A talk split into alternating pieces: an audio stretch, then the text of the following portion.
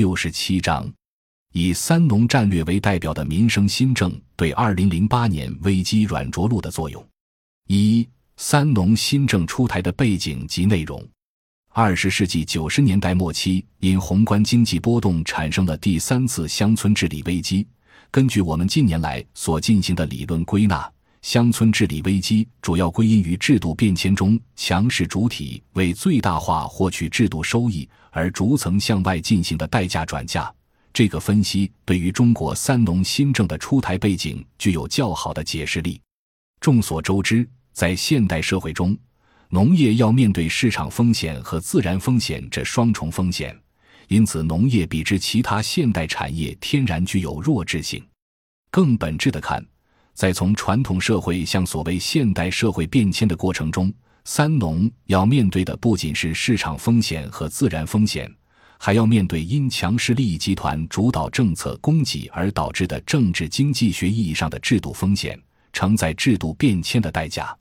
因此，无论在经济危机时期，还是城市和现代经济部门快速发展的阶段，在经济基础方面，三农领域的资金。土地等稀缺资源都在大幅度的加速流出，即使在乡村的资金要素也愈发难以和农村中候鸟式迁移的劳动力要素相结合。客观上，不仅导致了农村经济社会文化的日益衰败，还使得1997年以来的第三轮农村治理危机总体上不仅没有随着宏观经济的复苏和高涨而自发缓解，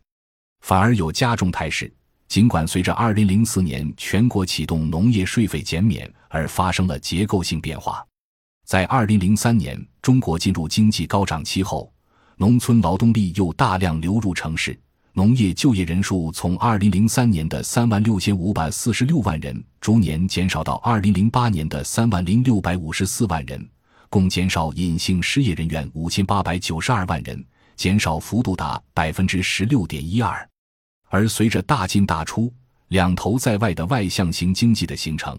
在微笑曲线规律作用下，这些进城劳动的人员收入普遍被压低。据劳动保障部对我国与二十个不同类型国家制造业工资成本的对比研究，发达国家的人均工资成本占人均增加值的比重一般在百分之三十五至百分之五十左右，其他类型国家一般在百分之二十至百分之三十五左右。而我国的这个比例仅为百分之九点三。另据有关研究，各国最低工资占社会平均工资的比例一般为百分之四十至百分之六十，而我国目前各地的这个比重明显偏低，珠三角地区一般只有百分之三十左右。而这些优质劳动力在城市遭受了多阶剥夺后，养老及社会保障等仍需要农村来承担，这还使得农村的发展缺乏劳动力。更加重了农村的负担。在一九九八年之前发生过的六次以内生性因素为主的周期性危机中，农村从来是城市危机代价转移的主要领域。而在一九九八至二零零九年两次以外生性因素为主的危机发生之际，中国已经进入产业过剩阶段。政府在告别短缺之后的应对之策与前六次明显不同，主要表现在加强对城乡东西。贫富等三大差别的统筹兼顾和宏观协调。不过，一方面，二十世纪九十年代城市经济领域政府退出的制度代价不可能在短期内消除；另一方面，各地由于差异性很大，也难以接受中央政府统筹协调。于是，最能够体现中央政府以人为本的科学发展观和所谓民生新政的领域。就是已经被各种地方利益集团视为鸡肋的“三农”。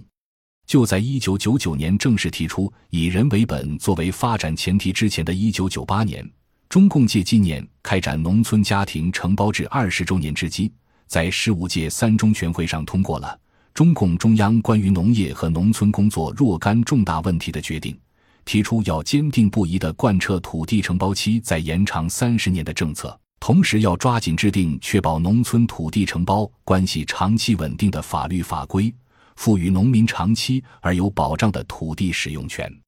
这使得1998年，除了中国军民大抗洪著称于世之外，还以第二轮家庭承包确立基本经济制度，农民再次得到按照村内人口平均分地的机会而载入史册。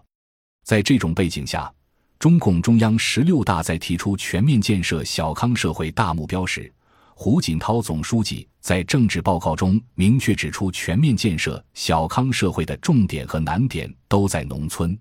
随即，他又指出，今后的“三农”政策要重在给实惠。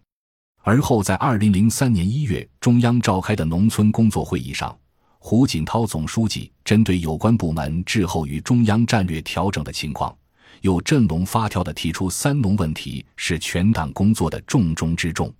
此后五年间，中央政府每年两次借中央全会和人大政协两会之机，重申“三农”问题重中之重。期间，胡锦涛总书记还做出了两个阶段和两个反哺的重要论断。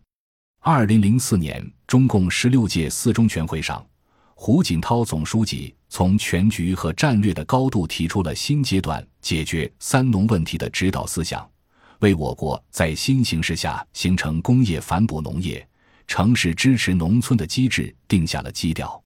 为调动农民种粮的积极性。中国开始从过去主要用于流通环节的补贴，拿出一部分直接补贴给种粮农民。补贴以粮食生产区为重点，对从事粮食生产的农民，按照种粮面积直接补贴。二零零七年十月的中共十七大上，“三农”问题重中之重的提法被作为中共的指导思想，前所未有的在中共代表大会政治报告中再次强调。就在“三农”问题重中之重不断得到强调时，二零零五年九月，中央政治局在关于国家“十一五”规划的指导意见讨论中，提出了国家“十一五”规划必须全面贯彻科学发展观的指导意见和建设社会主义新农村的政策思想。随后，中共中央在十月召开了十六届五中全会，正式把建设社会主义新农村作为八项战略任务之首。二零零五年十二月二十九日，十届全国人大常委会第十九次会议高票通过决定，自二零零六年一月一日起废止农业税条例。这意味着，在中国延续两千多年的农业税正式走入历史。二零零六年，中央一号文件中提出了建设社会主义新农村的具体政策要求，辅之以财政转移支付、工业反哺农业的具体措施。二零零五年二月九日，大年初一，湖北省火牌镇焦洼村农民李仲杰带着他的舞狮队来到镇政府，他举起一幅政府取消农业税、农民欢喜过大年的对联，表达新年心声。湖北省政府在新年之际宣布取消全省农业税。本章已经播讲完毕，感谢您的收听，喜欢请订阅专辑，关注主播。主页有更多精彩内容。